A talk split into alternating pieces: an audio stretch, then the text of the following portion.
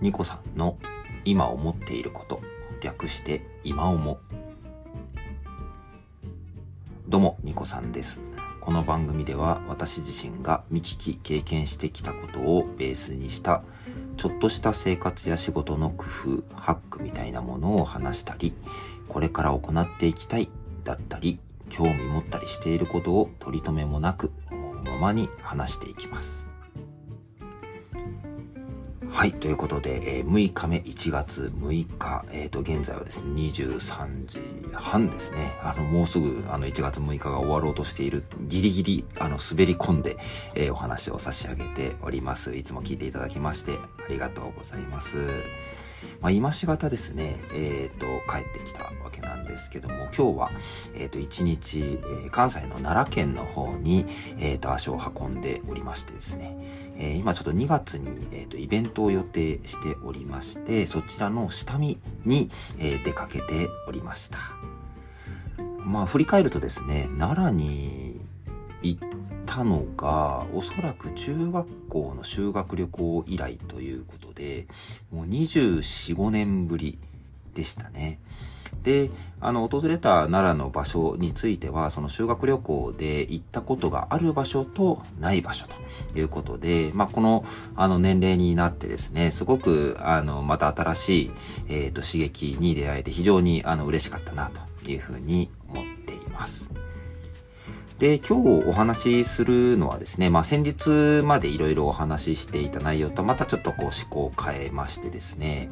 えー、私自身が今、えー、と行っておりますアウトドアフィットネスっていうものについて少し触れていこうかなというふうに思います。はい。えっ、ー、と、まあ世の中にですね、まあ副業、まあ、あの、サブというような意味もあれば、パラレルというような意味もあるかなというふうにも思うんですけども、私はどちらかというと、パラレルの方で、え、ー、と、捉えています。で、その取り組みの中でですね、まあ、10年ほど前に、えー、一般社団法人、えー、日本スポーツボディマイスター協会というあの法人がですね、ジョイランというようなイベントを、えっ、ー、と、企画運営をされておりました。まあ、そういったですね、イベントに出会い、まあ、最初は参加者として参加をしていく中でですね、コンセプトがいいんですよね。走って食べて元気になると。そんなコンセプトでやられておりました。まあ、いわゆるですね、まあ、運動を教えるのは、プロでなきゃいけないかっていう、もともと私が思っていた、まあ、概念をですね、いい意味で大きく覆す、あの、ファンランイベントですよね。で、それをこう、まあ、ガイドしてくれるランナーの皆さんも、まあ、決してもちろんね、プロの方もいらっしゃったんですけども、あの、自分自身がこれまで、えー、積み上げてきたですとか、その時々に企画して、こんなアイデア面白いんじゃないか、いうことを実現する場として、あの、ランニングイベントをそれぞれ、えー、企画開催をされていたものであります。最初参加者の立場からですね、すぐに私はガイドの立場にならせていただきました。住まいの近くで、えー、そこをまあ走ってみるようなイベントもさることながら、もともとですね、私自身甘いものがあんまり好きじゃなくて、まあ、その走って食べてというようなキーワードの中には、まあ、ご当地ならではの美味しいものを食べるっていうような、えっ、ー、と、魅力が詰め込まれていたんですよね。じゃあなんか走ってる途中になんか美味しいもの食べられるって言ったらなんか甘いものの方がいいよなっていうふうに考えるんですけど、あんまりこうケーキ屋さんとか、えー、そういうね、お菓子どころに、まあ、自ら足を運ぶことってほとんどなかったんですけど、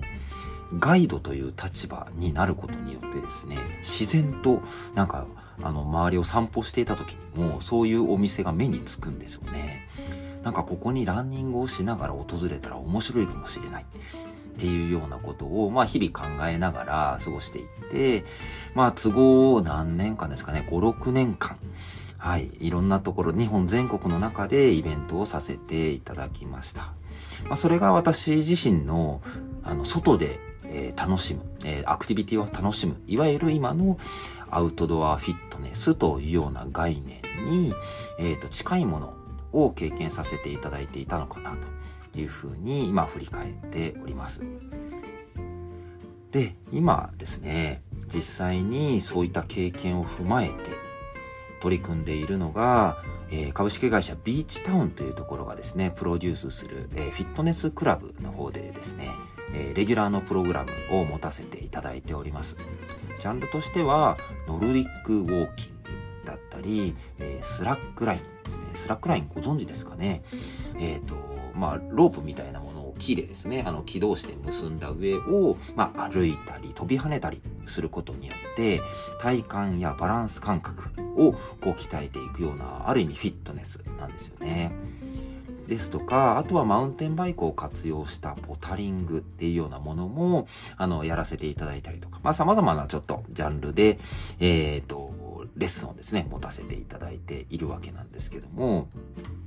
まあ、こういったね、あの、非日常な環境で、えー、遊ぶ。もしくは日常の環境であっても、ちょっとこう足を、えっ、ー、と、別のところに向けていただいて、新しい景色を見に行く。っていうことをですね、フィットネスの感覚と、あの、自分が楽しいという気持ちを融合させて、えー、こういった、えー、イベント、もしくは、あの、まあ、体を鍛えるという要素も、あの、踏まえていけるとですね、あの、非常にこう、あの、いい経験をしていただくことができるんじゃないかなっていうふうに思って、もう、あの、このレッスンをですね、えー、5、6年続けさせていただいているということでございます。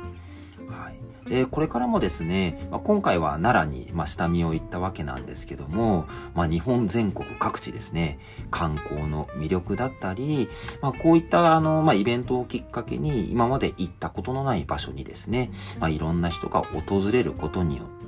まあ、日本の魅力の再発見な、いうね、そういった機会にもなるんじゃないかなというふうに思っているのと、まあ私自身ですね、まだまだ行ったことがないところがたくさんありますので、はい、今回のまあ奈良のイベントをきっかけにですね、今年いろんなところに回っていきたいなというふうに思っております。もしこちらのですね、番組をお聞きになっている方々も、もし、あの、あ、こんなところ行ってみたいっていうような、もしアイデアがありましたらですね、そういったものをコメントでいただけますと、あ、ここちょっと企画してみようっていうふうにも私も考えてみたいと思いますので、ぜひどしどしコメントいただければと思います。はい。今回はですね、アウトドアフィットネスの、まあ、面白さといいますか、まあ、私自身が、まあ、これまで関わってきたことついて少し、えー、と触れてまいりました。個人にしても団体にしてもできるのひらめきに出会えるような働きかけをしていきますし、もしこの番組をお聞きになれた方がおっと思っていただけたのであればとても嬉しいです。それではまたいずれどこかでバイバイ。